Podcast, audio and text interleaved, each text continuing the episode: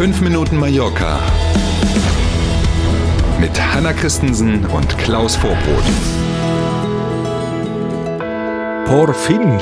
Es ist Freitag zum Glück und zwar der 29. April. Also das letzte Aprilwochenende steht an. Fünf Minuten Mallorca. Guten Morgen. Schönen guten Morgen.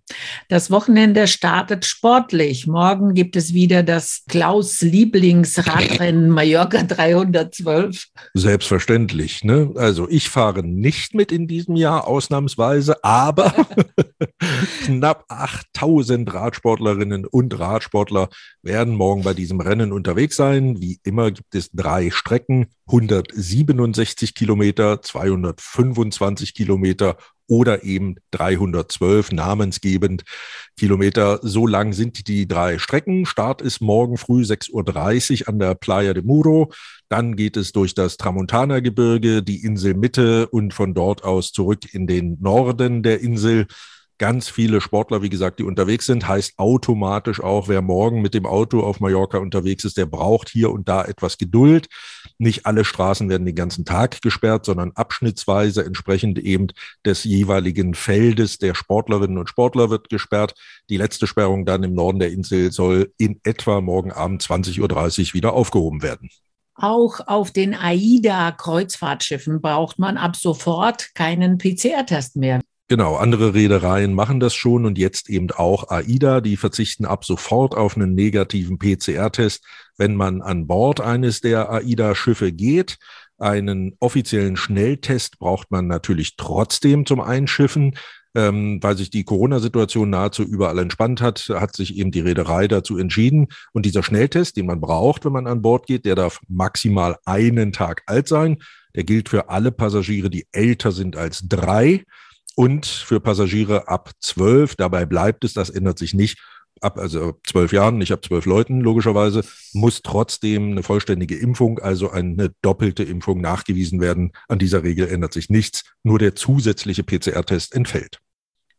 Und wir bleiben beim Tourismus. Kaum erholt sich der Tourismus, ist das Problem mit illegaler Ferienvermietung auch auf Mallorca wieder da. Ja, es wäre ja auch zu schön gewesen, wenn nur die positiven Seiten der Erholung des Tourismus wieder auftreten. Aber es ist natürlich nicht so in der Wirklichkeit. Ultima Hora, die spanische Tageszeitung, hat bei Airbnb mal nachgeschaut und über 300 Ferienwohnungen allein in der Stadt Palma mhm. gefunden ähm, Problem, übrigens die Durchschnittspreise bei diesen Wohnungen liegen bei so 250 Euro pro Nacht.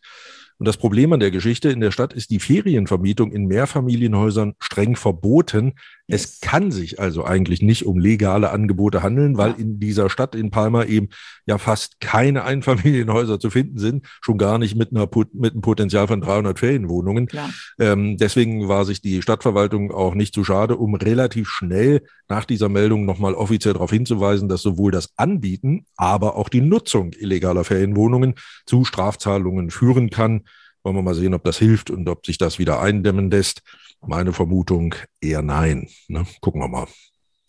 War ja und ist ein stolzer Preis, ja. 250 bis 300 pro Nacht. Also, Aber hallo, ne? ja. also zumal das ja nicht alles Ferienwohnungen sein werden, die eine tolle Terrasse mit Blick aufs Meer haben. Ne? Das ist in der Stadt ja nicht ja. überall möglich. Genau. Ähm, also unser Tipp ist natürlich wie immer lieber was Legales buchen, dann ist man auf jeden Fall auf der sicheren Seite. Ja, und wie weiß man Bescheid, ob, ob es legal oder nicht legal ist? Ja, bei den Vermietungsangeboten ist es ja so, dass man seine offizielle Lizenznummer bei Airbnb und auch bei Ferienwohnungen.de genau. und wie die alle heißen, mit angeben muss. Also schön darauf achten, wenn man sowas im Netz genau. bucht, dass es eben diese offizielle Lizenznummer dort gibt. Notfalls einfach nochmal nachfragen.